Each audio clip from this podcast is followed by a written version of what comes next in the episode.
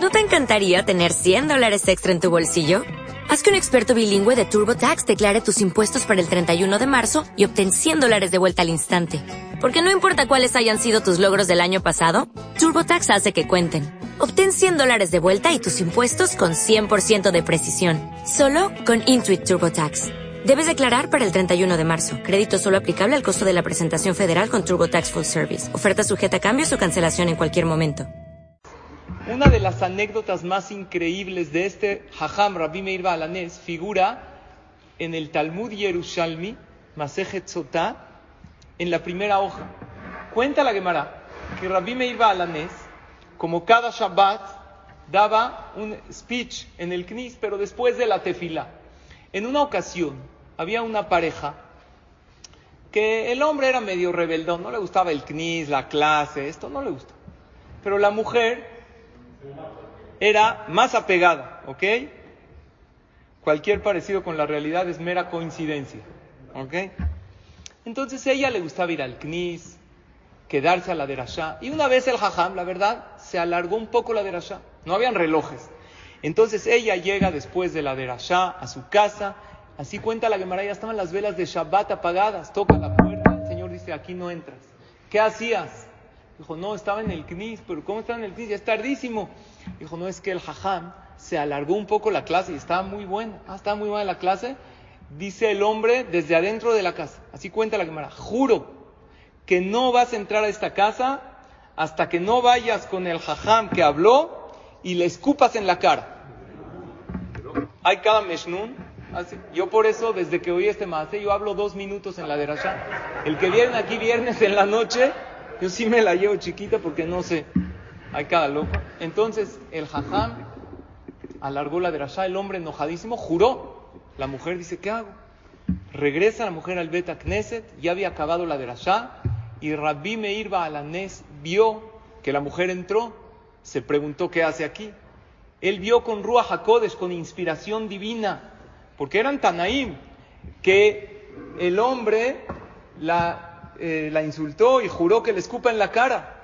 Y la mujer no sabía qué hacer. O sea, imagínate si tú eres el jajam y sabes que alguien te viene a escupir en la cara. ¿Qué haces? Seguridad, llévensela. Rabbi Meir Balanés agarró y se hizo como el que le dolía el ojo. Dijo, ah, estaban ahí algunos de sus alumnos, ya había acabado la... Me duele un poco el ojo me entró algo al ojo. No habían gotitas de ojos hace dos mil años. Dijo, necesito a alguien que me escupa un poquito en el ojo para que se me quite. Entonces todos los alumnos dijeron, yo no, ¿quién le va a escupir en, el ojo al jaja? Todos abrieron, después se quedó la señora y le dijo, tú, por favor acércate, necesito que me escupas en el ojo.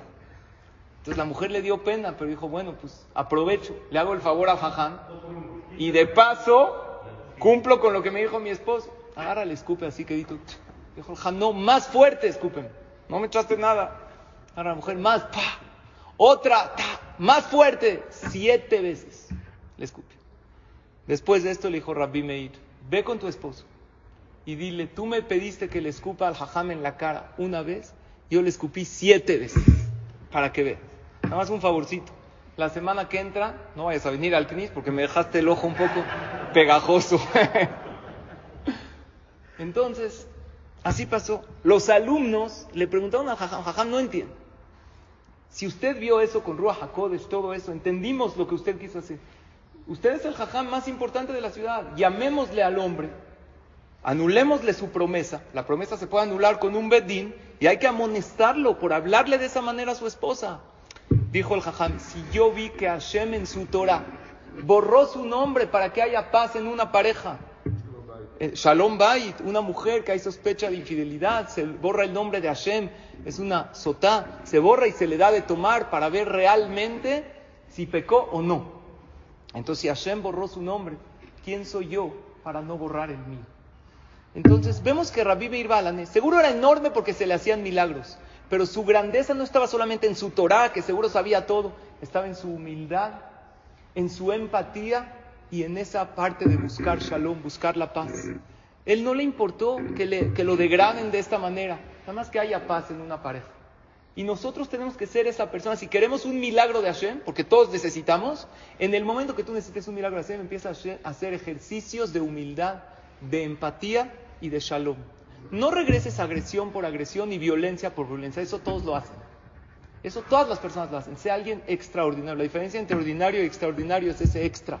Cuando tú haces algo de más, cuando tú no te comportas como la naturaleza, que cuando te ofenden, ofendes de regreso, sino te quedas callado y buscas la manera de decir las cosas con paz y con tranquilidad, haces algo sobrenatural y Hashem hace algo sobrenatural para ti. Que Hashem nos haga muchos milagros, que tengamos pura salud, alegría, verajá.